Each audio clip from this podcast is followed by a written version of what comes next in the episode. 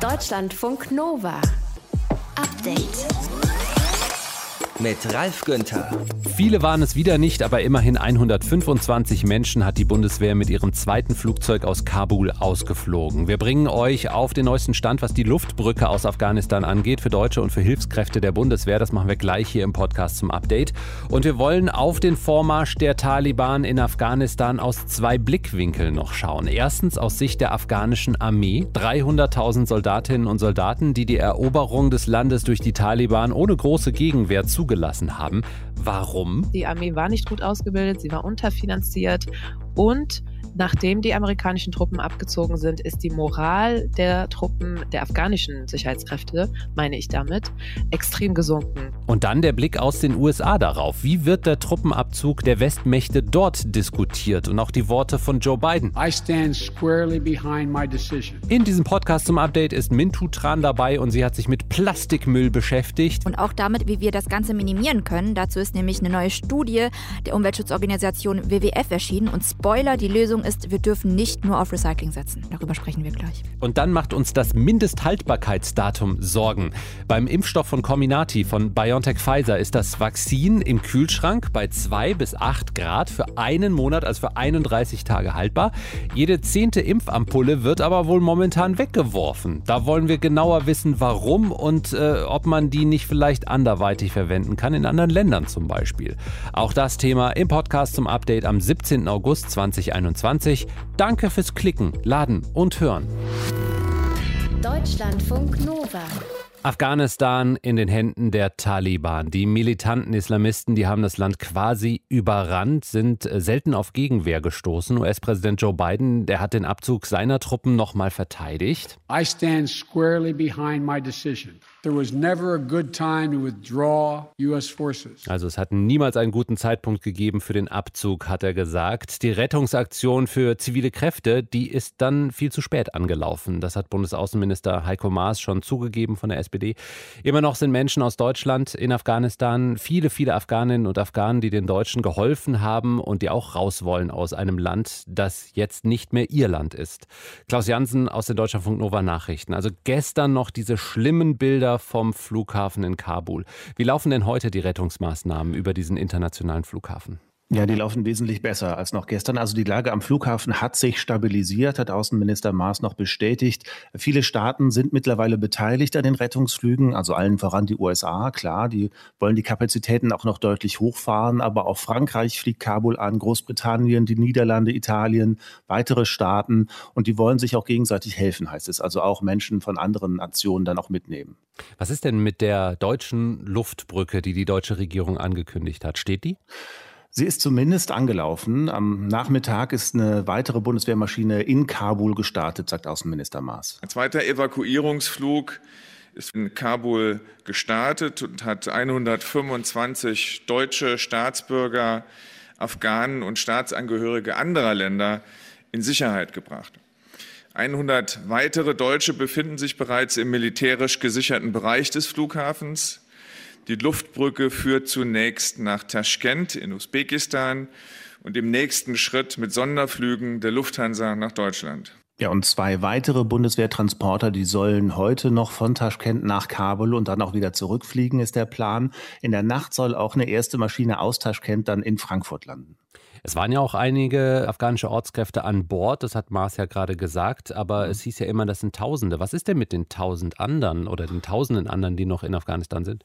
Ja, viele haben sich versteckt, halten sich weiter versteckt, die es nach Kabul geschafft haben in den letzten Tagen. Die haben vielleicht noch eine Chance rauszukommen. Einige, die sind am Flughafen, die meisten aber nicht. Die warten halt weiter auf Hilfe, sagt eine Ortskraft der Bundeswehr, die sich mit Frau und Kind in Kabul versteckt hält. Ich hoffe, wir werden eine Nachricht bekommen, eine Information, einen Kontakt, dass wir zum Flughafen kommen sollen. Was ich auch immer machen muss, ich werde zum Flughafen gehen, ich werde dorthin kommen. I will reach to the airport. I will get there. Das Problem ist halt, sagt Außenminister Maas, dass die Taliban zwar Ausländer ziehen lassen, Afghanen aber nicht. Für die ist die Lage deutlich gefährlicher, weil es die Zusage an den entsprechenden Kontrollpunkten der Taliban durchgelassen zu werden, nicht gibt. Es gelingt aber trotzdem einigen an den Flughafen zu kommen. Wir wollen aber dafür sorgen, dass äh, auch der Weg von Ortskräften aus der Stadt zum Flughafen ein möglichst sicherer wird.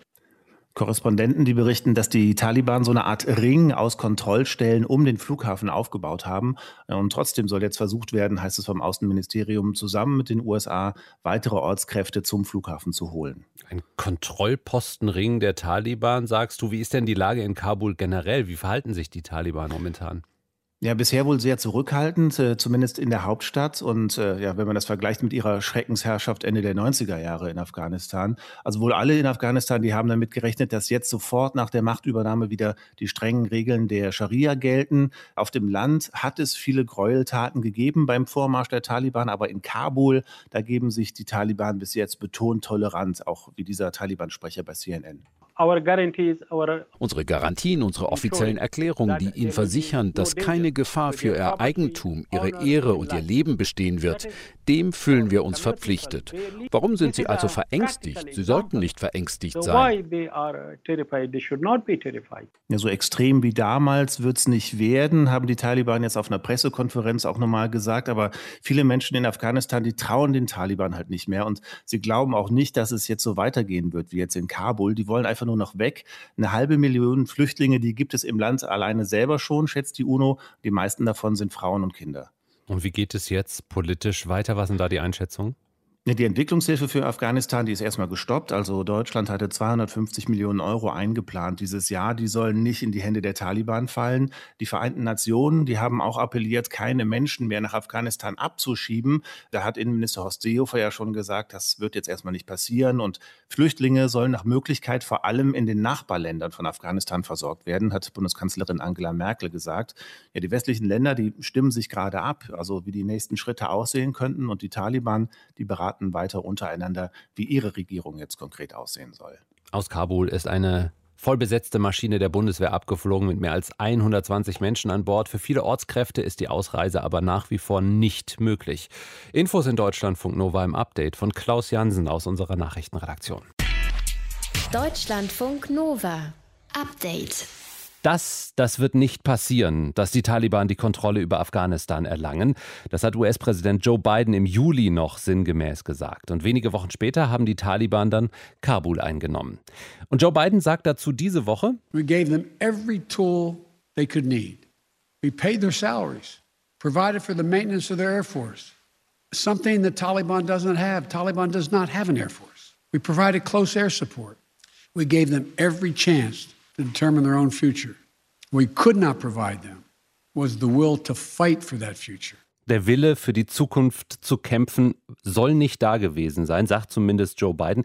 Wie konnten der afghanische Staat und die afghanische Armee eigentlich so schnell zerfallen? Darüber wollen wir mit Waslat Hasrat Nazimi sprechen. Sie ist Leiterin der Afghanistan-Berichterstattung der Deutschen Welle. Hallo, Frau Hasrat Nazimi. Hallo. Kommt es für Sie überraschend, dass die Taliban so schnell die Macht in Afghanistan erobert haben? Also es ist nicht total überraschend, dass es dann doch so schnell ging. Klar, das hat uns doch alle überrascht. Also wir haben schon damit gerechnet, dass es noch einige Wochen dauern wird. Dass es innerhalb von Tagen passiert ist, hat auch uns überrascht. Beim Vormarsch der Taliban, da haben sich die Einheiten der afghanischen Armee oft kampflos auch ergeben. Wie kommt es, dass die Armee, in die der Westen ja Milliarden investiert hat, auch Ausbildung, natürlich die Waffen, den Taliban so wenig entgegenzusetzen hatte? Oder hatten die Leute gar kein Interesse an einer Verteidigung und sind fein mit den Taliban vielleicht sogar? Ich glaube, das kann man nicht so sagen. Das sieht man ja auch an den vielen Menschen, die sich an die Flugzeuge gehängt haben. Also das spätestens sollte ja ein Beweis dafür sein, dass sie nicht damit d'accord sind, dass jetzt die Taliban die Macht übernommen haben. Aber ich meine ja die Armee die Soldatinnen ähm, und Soldaten. Bei der Armee ist es so, dass es nicht stimmt, dass sie super ausgebildet waren, so wie Joe Biden auch gestern gesagt hat, beziehungsweise im Juli, Entschuldigung, er hat im Juli gesagt, dass äh, die afghanische Armee das alleine schafft. Sie sind sehr gut ausgebildet, sie haben 300.000 Kämpfer. Das stimmte so nicht. Das war völlig übertrieben. Die Armee war nicht gut ausgebildet, sie war unterfinanziert und Nachdem die amerikanischen Truppen abgezogen sind, ist die Moral der Truppen in der afghanischen Sicherheitskräfte, meine ich damit, extrem gesunken Und als sie dann auch noch gesehen haben, dass die Regierung einer nach dem anderen langsam das Land verlässt und ja, verschwindet, hatten sie natürlich auch keine Lust mehr, weiterzukämpfen. Natürlich war auch schon vorher das Vertrauen in die Regierung gesunken, weil diese Regierung war genauso korrupt wie alle anderen Regierungen davor, auch obwohl Ashraf Ghani angetreten war, um der Korruption ein Ende zu bieten. Und er wurde auch dafür ja hoch gehandelt, gerade auch vom Westen, weil er im Westen ausgebildet wurde. Aber im Endeffekt hat er alle bitter enttäuscht. Was wäre denn dann der richtige Weg gewesen für die letzten, ich sag mal, Monate und Jahre, anstatt immer weiter in diese Armee zu investieren und in dieses korrupte System? Also ein Abzug der amerikanischen Truppen wurde ja schon seit 2014 verkündet. Das ist natürlich auch kein Zufall, dass dann ab 2015 auch diese Massenbewegung von afghanischen Flüchtlingen losgezogen ist. Denn seitdem war dieser Abzug äh, wie eine graue Wolke über den Köpfen der Afghanen. Und das war falsch. Also man hätte eine ganz klare Strategie haben müssen, man hätte eine ganz klare langfristige Strategie haben müssen. Man hätte wirklich auf gutes Training setzen müssen, auf gute Bezahlung der afghanischen Truppen. Und natürlich hätte man auch in eine gute Rechtsstaatlichkeit investieren müssen. Man hätte diese korrupte Regierung nicht unterstützen müssen und gleichzeitig auch nicht korrupte Warlords, die ihre Taschen vollgestopft haben, deren Taschen noch weiter vollstopfen. Das war ein großes Problem. Aus Sicht der Amerikaner war aber klar, dass sie irgendwann sagen, wir gehen. Und das war dann 2014 der Fall, dass das dann angekündigt wurde. Dazu hätte es ja keine Alternative gegeben, oder? Natürlich, also es war klar und das wollten eigentlich auch die Afghanen, dass die Truppen irgendwann wieder abziehen, aber nicht so überstürzt mhm. und nicht auf diesem Weg. Und gleichzeitig, ich weiß nicht, ob Sie die Bilder gesehen haben, aber die amerikanischen Truppen sind ja teilweise über Nacht einfach abgehauen, mhm. ohne ihren afghanischen Partnern Bescheid zu geben, haben ihren ganzen Müll hinterlassen und haben gleichzeitig das ganze Equipment, Waffen und so weiter auch nicht an die Afghanen weitergegeben, zum Teil. Zum Teil haben sie alles einfach abgebrannt, damit es niemand benutzt. Da war natürlich ja eine große Chance auch vertan. Wissen Sie, was die Soldatinnen und Soldaten dann jetzt machen? Schließen sie sich den Taliban an? Das ist eine gute Frage. Also ich habe noch nicht darüber, noch nicht viel darüber gehört. Einige sind desertiert, einige sind äh, nach Usbekistan oder Tadschikistan geflüchtet. Was sie jetzt in Zukunft machen werden, ich denke mal, dass gerade Frauen sich verstecken werden momentan und bei den anderen sieht es wahrscheinlich ähnlich aus. Also alle, die momentan gefährdet sind, weil sie auf der falschen Seite in Anführungszeichen gekämpft haben, versuchen irgendwie rauszukommen oder verstecken sich momentan. Warum sich der Staat und die afghanische Armee so schnell schnell geschlagen gegeben haben. Darüber haben wir gesprochen in Deutschlandfunk Nova mit Waslat Hasrat Nazimi, Leiterin der Afghanistan-Berichterstattung der Deutschen Welle. Deutschlandfunk Nova. Update. Zehn Tage haben gereicht, um das zu zerstören, was 20 Jahre lang versucht wurde aufzubauen. Die Taliban hat Afghanistan wieder im Griff. Trotzdem verteidigt US-Präsident Joe Biden seine Abzugsentscheidung. I stand squarely behind my decision.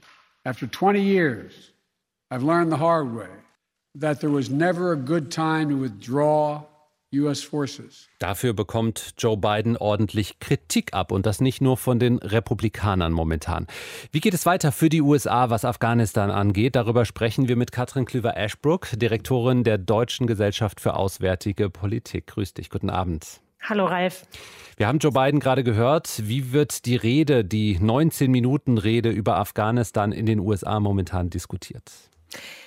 Sehr gemischt. Also sie kommt interessanterweise bei Teilen der Republikanischen Partei fast besser an als bei Teilen seiner eigenen Demokratischen Partei. Ich denke speziell an Liz Cheney, äh, die ja was Kriegsverehrer in Amerika angeht, ähm, quasi aus einer Generation einer Dynastie kommt, die Tochter von Dick Cheney, der damals natürlich den Irakkrieg äh, federführend mit angeführt hat unter George W. Bush. Sie sagte, ja, das wäre quasi die richtige Stoßrichtung gewesen, aber man hätte sich doch anders noch orientieren müssen ähm, an der humanitären Situation in Afghanistan, stärkt ihm aber dann implizit noch den Rücken. Aber die anderen Republikaner, also äh, allen voran natürlich der Senatsminderheitsführer Mitch McConnell sagt, das hätten die Republikaner deutlich anders gemacht. Also das wird für diesen Präsidenten wirklich ein ganz großes Problem werden, auch innenpolitisch. Und äh, hin jetzt zur Kongresswahl 2022 wird das sicher noch extrem schwierig werden für diesen Präsidenten aus dieser Außenpolitik außenpolitischen Entscheidung quasi wieder einen Gewinn rausschlagen zu können. Hm. Lass uns in eine doch äh, sehr eindrückliche Stelle der Rede mal reinhören, und zwar hier. So I'm left again to ask of those who argue that we should stay.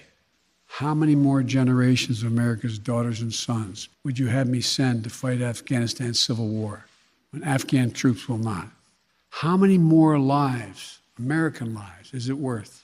Also, wenn die Afghanen nicht selbst kämpfen, warum sollten wir kämpfen und US-Leben opfern, sagt er da sinngemäß. Das klingt wie etwas, das gut ankommen könnte bei vielen in den USA. Ja, jein. Ich glaube, bei ganz großen Generationen der Veteranen dieses Afghanistan-Krieges wird jetzt wirklich sehr natürlich die Sinnfrage gestellt. Es ist eine Umdrehung von dem, was Joe Biden gesagt hat. Aber umgekehrt sehen Sie jetzt den Sinnverlust darin, dass die Amerikaner so schnell rausgegangen sind, dass sie das Land quasi der Taliban auf einem Silbertablett präsentiert haben. Das ist für viele amerikanische Veteranen. Ich bin mit vielen befreundet. Ich sehe diese Diskurse auch auf Twitter noch viel schwerer zu verkraften, mhm. als wenn man mit einem relativ geringen Militäraufwand, das ist er ja gewesen die letzten paar Jahre über, noch drin geblieben wäre auf eine ganz bestimmte Art und Weise, beziehungsweise die Taliban in den Verhandlungen noch zu mehr Zugeständnissen hätte zwingen können, ne? also wirklich da den wunden Punkt gefunden hätte. Und das haben die Amerikaner eben gar nicht abgewartet. Also Joe Biden hat mehr oder weniger das Diktat, was eben Trump quasi in die Wiege gelegt hatte, in die, die präsidentielle, also in diese Staffelübergabe, hat er das übernommen und dann den Zeitraum noch verkürzt. Das hat ja auch die Deutschen durchaus überrascht, wie schnell dann dieser Abzug wirklich vonstatten gehen sollte. Joe Biden hat auch davon gesprochen, dass eigentlich nie geplant gewesen sei, dass ein Staat in Afghanistan aufgebaut werden sollte. Ja, was denn dann? Ich glaube, äh, natürlich sollten die Afghaner entscheiden, äh, die Afghanis entscheiden, was für ein Staatsgebilde es denn sein sollte. Ich glaube, das ist dann eher ein Punkt zu dieser äh, klaren Soziologie, die ähm, natürlich in Afghanistan traditionell vorherrscht. Es hätte etwas sein müssen, was die Afghanen hätten für sich vertreten können. Das würden wir dann natürlich im modernen Duktus schon Staat nennen. Was er damit meinte, ist, die Amerikaner hätten ihnen nicht das amerikanische Staatsbild aufdrängen wollen mhm. oder die amerikanische Version der Demokratie, also die Loya Jirga und die bestimmten ja, Modelle wirklich in Afghanistan ähm, Staatsgebilde zu formen, die sind ja auch beibehalten worden. Aber ähm, die grundsätzliche Sicherung des Landes war natürlich immer Aufgabe auch der ISAF-Truppen, der NATO-Truppen und äh, dann natürlich auch der Amerikaner. Die USA, die würden das Land auch in Zukunft auf dem Schirm haben, hat Joe Biden noch gesagt. Was könnte das genau heißen? Na, jetzt gehen erstmal 6000 Truppen quasi wieder nach Afghanistan, um ganz grundsätzliche Sicherheitsfunktionen zu gewährleisten. Das ist natürlich dann auch quasi erstmal ein Zeichen von nicht wirklich durchdachter und nicht auf den Geheimdienst gehörter Politik, die dann am Schluss gemacht wurde. Aber ursprünglich stand ihnen natürlich bevor, ein ganz grundsätzliches Kontingent dazulassen, um gerade auch Entwicklungshilfe leisten zu können oder eben auch Frauenrechte zu beschützen. Dann ging es aber um eine viel, viel kleinere Zahl. Also, dass jetzt wieder 6000 Truppen auf dem Zettel stehen, zeugt doch davon, dass ja die Rechnung einfach in Washington nicht aufgegangen ist, ähm, dass sie dachten, es könnte jetzt noch zwei Jahre dauern, bis die hm. Taliban wieder in dem Ausmaß in der Fläche im Land einzieht. Der US-Blick auf die Ereignisse in Afghanistan. Katrin Klüver-Eschbruck war das, Direktorin der Deutschen Gesellschaft für Auswärtige Politik. Deutschlandfunk Nova. Update. Plastikmüll hier, Plastikmüll da. Plastikmüll ist überall ob als Verpackung für Süßigkeiten, wenn man beim Thai essen zum Mitnehmen bestellt oder morgens die Duschgel-Verpackung in der Hand. Und wenn es dann auch noch eine schwarze Verpackung ist, das ist besonders schlechter Plastikmüll, den kann man nämlich überhaupt nicht recyceln. Und klar, wir achten immer mehr darauf, auf Plastik zu verzichten. In den Supermärkten gibt es keine Plastiktüten mehr. Einweg-Plastikgeschirr wurde verboten. Trotzdem hat sich der Verbrauch von Kunststoffverpackungen in den vergangenen 20 Jahren mehr als verdoppelt auf über drei Millionen Tonnen jährlich. Die Umweltschutzorganisation WWF, die hat sich in einer Studie damit beschäftigt, wie wir in Deutschland unseren Plastikverbrauch reduzieren könnten. Mintu Tran aus dem Update-Team hat sich die Studie genauer angeschaut. Mintu, eigentlich heißt es ja von Deutschland, wir seien Recycling-Weltmeister. Stimmt denn dieser Ruf? Ja, die Antwort ist, es ist kompliziert. Also Deutschland macht auf jeden Fall viel richtig. Zum Beispiel gibt es hier ja Mülltrennung. Es wird im Vergleich zu anderen europäischen Ländern nur sehr wenig auf Deponien entsorgt. Und es gibt im Vergleich zu anderen Ländern sehr wenig Müll, der unsachgemäß zum Beispiel einfach in die Natur geschmissen wird. Ne? Aber da gibt es ein Problem, das du auch vorhin schon erwähnt hast. Der Verpackungskonsum steigt jedes Jahr und da müssen wir dringend reduzieren. Also klar, hier in Deutschland wird auch einiges recycelt, aber es klingt viel besser, als es wirklich ist, erklärt Laura Kriestop. Sie Sie ist die Expertin für Kunststoffe und Verpackungen des WWF Deutschland. Außerdem haben wir die Situation, dass wir von den Kunststoffverpackungsabfällen rund die Hälfte derer, die wir produzieren, noch verbrennen. Zwar mit Energierückgewinnung, aber rund 1,6 Millionen Tonnen gehen uns so verloren und stehen nicht mehr für Verpackungen zur Verfügung. Das heißt, dafür müssen wir dann wieder neue fossile Rohstoffe einsetzen. Also die eine Hälfte wird verbrannt ungefähr und die andere Hälfte wird in Deutschland tatsächlich recycelt, aber auch hier gibt es einen Haken. Okay, welchen? Das Problem ist halt, dass vieles sozusagen down recycelt wird. Also viel von dem recycelten Kunststoff verwendet man eben nicht wieder für Verpackungen. Also aus der Shampooflasche wird nicht wieder eine Shampooflasche und aus einem Joghurtbecher auch nicht wieder ein Joghurtbecher. Insgesamt wird nur 11 Prozent wieder Verpackungsmaterial. Der Rest geht dann in andere Industrien, die weniger hochwertiges Plastik brauchen. Und das ist halt ein Problem, weil man dann eben immer wieder neues Plastik machen muss aus fossilen Brennstoffen. Plastik besteht ja aus Erdöl. Und bei der Produktion stoßen wir auch viele Treibhausgase aus. Und das ist halt auch doof für die Umwelt, vor allem wenn wir uns vor Augen halten, dass wir ja Treibhausgase reduzieren wollen, um den Klimawandel zu verlangsamen. Wir könnten in Sachen Recycling also trotz unseres äh, doch guten Rufs in Deutschland besser werden. Genau, also in der Studie sprechen die Expertinnen über besseres, sie nennen das Design for Recycling, also das heißt im Endeffekt beim Recyceln, da trennt man ja verschiedene Arten von Plastik. Man sollte ja zum Beispiel auch, wenn man eine Plastik-Gemüseverpackung hat, das Folienplastik von der Plastikschale trennen, damit das Ganze gut recycelt werden kann. Ne? Oder man kann eben auch einfach Plastikverpackungen von Anfang an so konzipieren, dass sie besser recycelt werden können. Das heißt, man könnte zum Beispiel Plastikverpackungen nur aus einer Art von Plastik herstellen, nur aus klarem Plastik machen, damit man das recyceln kann und nicht aus farbigem Plastik. Da fordert der WWF auch von der Politik einfach strengere Vorgaben und Mindeststandards für die Industrie. Jetzt rufen ganz viele Leute in ihr Radio rein, aber am besten wäre es doch, wenn wir gar nicht so viel Plastik produzieren müssten, also wenn wir gar nicht so viel äh, Müll produzieren, oder? Genau, also das ist auch der wichtigste Faktor, sagt Laura Christoph vom WWF. Wir brauchen aber Vermeidung, wir brauchen Mehrwegsysteme. Da gibt es super viele Innovationen im Mehrwegbereich, nicht nur im Hinblick auf Getränke, sondern auch auf den Lebensmittelhandel, im Hinblick auf Transportsektor. Wir können 8% reduzieren, wir können 23% des Plastik, des Kunststoffnutzens durch Mehrwegmodelle ersetzen. Das ist grandios. In diese Richtung müssen wir uns weiter bewegen. Ja, genau. Sie sagt halt, das Ziel müsste sein, dass wir irgendwann gar keinen Verpackungsmüll mehr produzieren, sondern so gute Verpackungen haben, die wir in einem Mehrwegsystem immer und immer wieder verwenden können oder sie eben gut recyceln können zumindest. Also nicht nur Mehrwegsysteme für Trinkflaschen, sondern auch für Lebensmittel und Dinge wie zum Beispiel Waschmittel und Shampooflaschen, Mehrwegsysteme für die Gastronomie, wiederverwendbare Boxen in der Transportbranche. Also da ist die Liste sehr, sehr lang. Wie können wir unseren Plastikmüll weiter reduzieren? Der WWF hat sich das in einer Studie angeschaut und ist zu einem Ergebnis gekommen. Wir müssen mehr auf Mehrwegsysteme setzen. Deutschlandfunk Nova. Update. Viele, viele von uns haben gejammert noch im Mai. Ach, die Impfung gegen Covid-19. Ich bin wahrscheinlich jetzt nächstes Jahr dran, wenn das so weitergeht, so langsam. Und zack, war wenige Wochen später das Impfangebot für alle da. Heute stehen die Impfdosen in den Kühlschränken und die Leute, die kommen nicht wirklich. Jede zehnte Impfdosis bleibt ungenutzt, hat jetzt eine bundesweite Umfrage in Hausarztpraxen ergeben. Und diese Impfdosen äh, könnte man natürlich an andere Länder zum Beispiel verschenken, aber das geht nicht. Warum? Darüber spreche ich mit Malik Böttcher, Allgemeinmediziner in Berlin. Er leitet dort die Corona-Ambulanz Havelhöhe. Guten Abend, Herr Böttcher. Guten Abend. Hallo. Bleibt bei Ihnen auch Impfstoff übrig? Ja, jede Menge. So wie in, in, sämtlichen Praxen auch. Also bei uns in der Impfambulanz in Havelhöhe haben wir, so wie in anderen Praxen auch, äh, mit der KV zu tun. Das heißt, wir bestellen über die Apotheken und äh, melden dann die geimpften Dosen der Kassenärztlichen Vereinigung und äh, müssen doch feststellen, dass es immer schwieriger ist. In 14 Tage Abstand muss man abschätzen, wie viele Personen kommen und auch dann vorbestellen und dann diese Termine auch dann wirklich zu vergeben. Das gelingt uns immer weniger. Hm. Das merken wir jetzt deutlich. Gehen wir das mal durch. Also wenn Sie bestellen, nicht genau genau wissen, wie viele Leute kommen in den nächsten 14 Tagen. Wenn Cominati zum Beispiel kommt, das ist der BioNTech-Impfstoff, ähm, der hat ja. 31 Tage Haltbarkeit in euren Kühlschränken. Also wenn er dann nicht Richtig. mehr tiefgefroren ist. 31 Richtig. Tage ist doch eine Menge. Das ist eine Menge, richtig.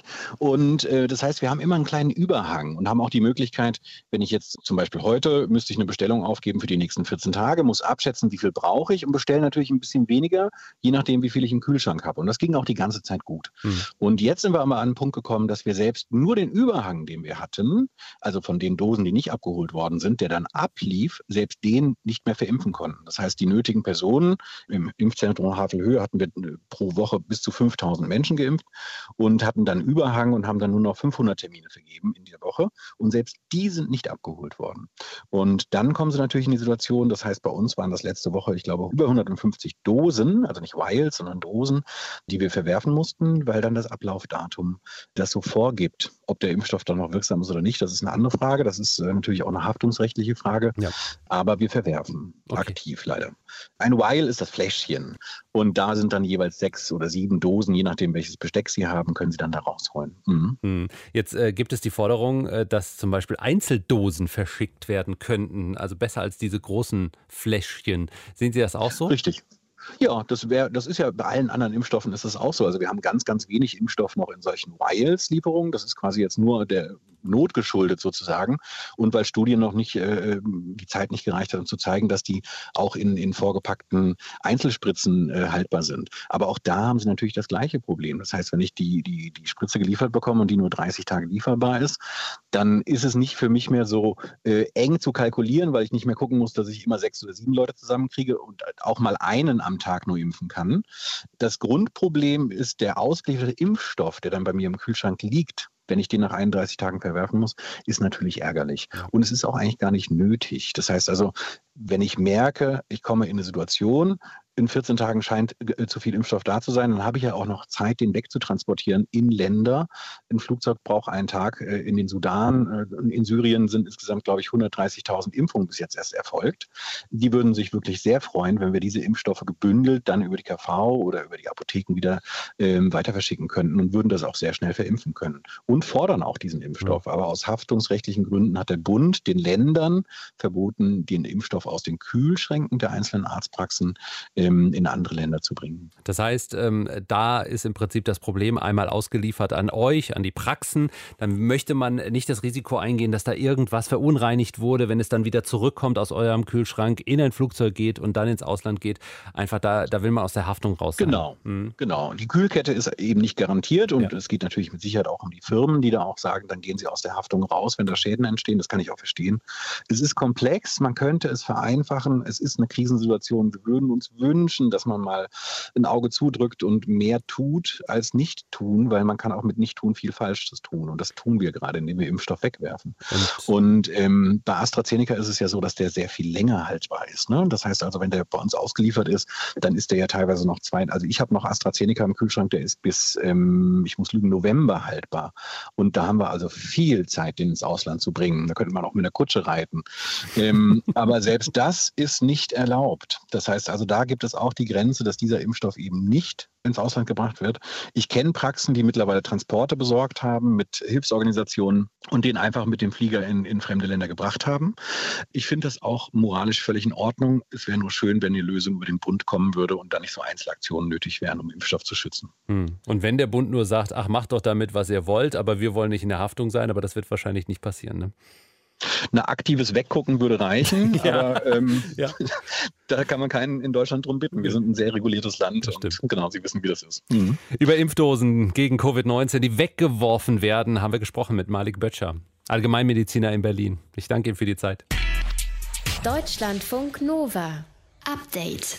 Also die Kreiszahl Pi, die kennen wir aus dem Matheunterricht und können uns vielleicht noch an die 3,14159 erinnern, so halbwegs. Für eine Gruppe Informatiker der Fachhochschule Graubünden in der Schweiz war da aber noch lange, lange nicht Schluss. Die wollten noch ein paar Kommastellen mehr äh, haben und die Wissenschaftler haben ihre Computer angeworfen und Pi bis auf, Achtung, 62,8 Billionen Stellen nach dem Komma berechnet. Weltrekord heißt es aus der Fachhochschule und alle sind dort ganz stolz. Und ich frage mich, why? Also warum sind MathematikerInnen und InformatikerInnen oft so wild auf diese Nachkommastellen bei Pi?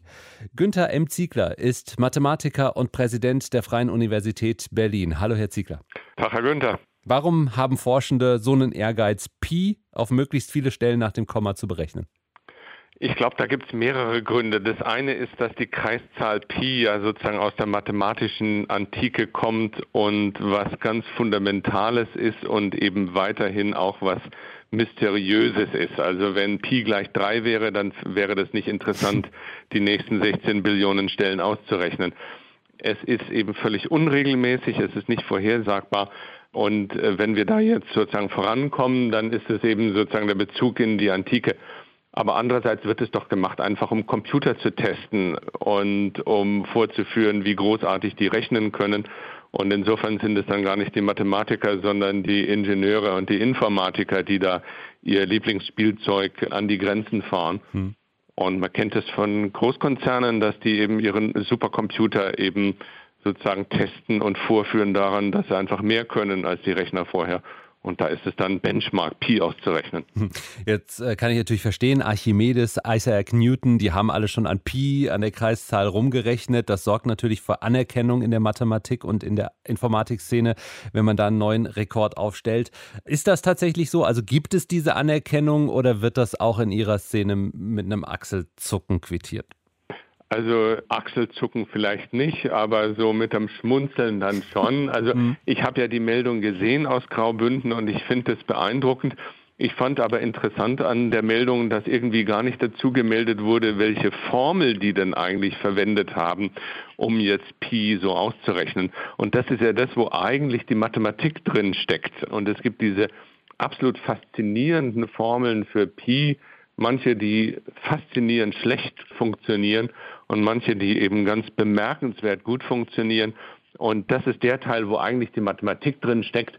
Und das ist aber der, wo wir eigentlich die letzten Jahre gar nicht richtig viel Fortschritt gesehen haben oder zumindest ich nicht gesehen habe. Und wissen Sie jetzt, welche Formel verwendet wurde mittlerweile? Nein. Na, immer noch nicht. Das kann man sicher nachlesen und ich meine, es gibt da sozusagen verschiedene Formeln, die über die letzten 20 Jahre eben entwickelt und verwendet worden sind, unter anderem von den beiden Brüdern Tchudnowski in New York, die da einerseits geniale neue Formeln gefunden haben, wo viel tiefe Mathematik drin steckt und dann sozusagen in der Wohnung ihren eigenen Supercomputer gebaut haben, um dann auch einen Weltrekord rauszuholen. Mhm. Das sind also ganz tolle Geschichten, auch wie eben Mathematik gemacht und dann auf dem Computer umgesetzt wird. Aber in diesem Fall aus Graubünden, ich weiß es nicht. Wenn die Informatiker jetzt was davon haben, um ihre Computer auszutesten, um die Benchmarks äh, zu sehen, ja, verstehe ich. Hat äh, denn diese Pi-Zahl mit 62,8 Billionen äh, Stellen nach dem Komma auch für die Mathematik nutzen? Also könnten Sie die sich jetzt mit Copy und Paste rausziehen und damit irgendwas anfangen? Ähm, nein, das wüsste ich nicht. Also sozusagen vom praktischen Nutzen her, ich glaube, mehr als 30 Stellen von Pi wird nie jemand in der realen Welt brauchen. Andererseits steckt Pi so tief in der Mathematik drin, dass also alles, was wir über Pi sagen können, neue Formeln, neue Zusammenhänge und so weiter, immer irgendwo anderes auch noch wichtig wird.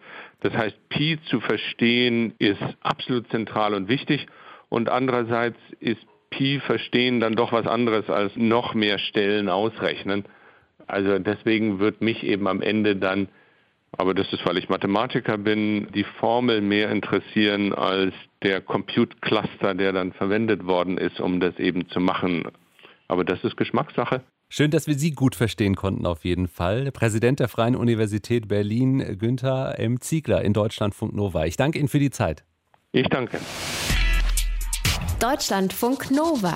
Update. Montag bis Freitag, immer zwischen 18 und 20 Uhr. Mehr auf deutschlandfunknova.de.